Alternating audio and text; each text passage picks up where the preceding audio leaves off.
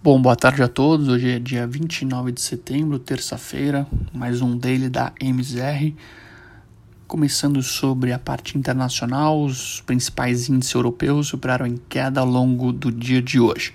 Apesar do início de semana bastante positivo, o dia foi marcado por uma preocupação cada vez maior dos investidores sobre o aumento do número de casos de Covid na zona do euro os impactos econômicos que podem ser causados em decorrência desses fatores também pesaram na decisão dos investidores. Outro fator que impediu o avanço de apetite de risco nos mercados globais está relacionado aos estímulos fiscais que podem ser anunciados nos Estados Unidos, mas que ainda não teve uma decisão final por parte dos congressistas americanos. Em cima desses fatores, tivemos hoje um dia de leve correção, no qual levou o índice Stocks Europe 600 aos 361,49 pontos, uma queda de pouco mais de 0,5%.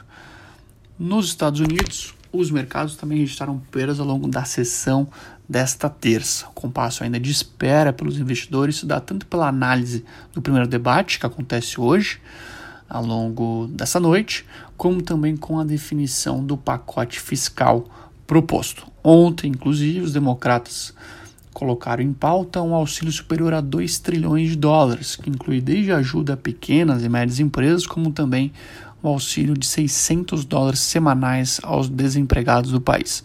Ainda assim, o pacote é visto com valor bastante superior ao aceitável do ponto de vista dos republicanos. Além disso, parece que o foco principal dos congressistas está na definição da nova juíza que irá compor a Suprema Corte após a morte de Ruth Bader aos 87 anos. Com relação à, à parte local, o Ibovespa seguiu o tom negativo das principais bolsas globais, fechou no vermelho por mais um dia. Além da questão externa, os olhos dos investidores continuam bastante sensíveis à questão fiscal do país. O presidente Jair Bolsonaro, ainda hoje, escreveu em suas redes sociais que a manutenção dos tetos e, a responsabilidade fiscal são os trilhos da economia, que está aberta para a discussão de novos projetos. Além disso, Bruno Funchal, Bruno Funchal, atual secretário do Tesouro, deu entrevista hoje ao longo da tarde e disse que a proposta pode sim ser revista e que o Tesouro está atento ao tema. Declaração trouxe ao longo da tarde alívio para os mercados, mas não impediu que o Ibovespa encerrasse o dia em queda, cotado a 93.990 pontos, uma baixa de 0,71 pontos percentuais.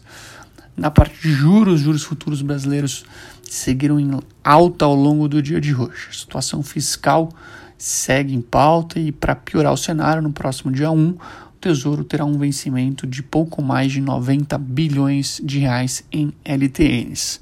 O mercado continua bastante atento uh, com relação à necessidade de financiamento do Tesouro em um ambiente cada vez mais turbulento após a divulgação do programa do Renda Cidadã uh, durante o dia de ontem.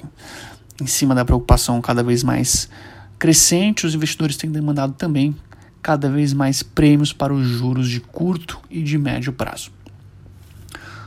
Com relação ao câmbio, o dia também foi negativo para a moeda brasileira versus o dólar, mais um dia seguido de desvalorização. Apesar de apenas 9 das 33 moedas mais negociadas no mundo, no mundo terem perdido valor versus a moeda americana, no Brasil segue em pauta a aversão a risco por conta da contenção dos gastos públicos.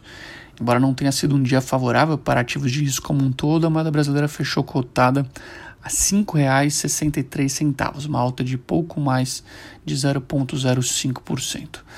Segue em destaque também a divulgação por parte da imprensa americana sobre o não pagamento de impostos por Donald Trump ao longo dos últimos anos e até que ponto essa informação pode pesar na decisão final dos eleitores nos Estados Unidos.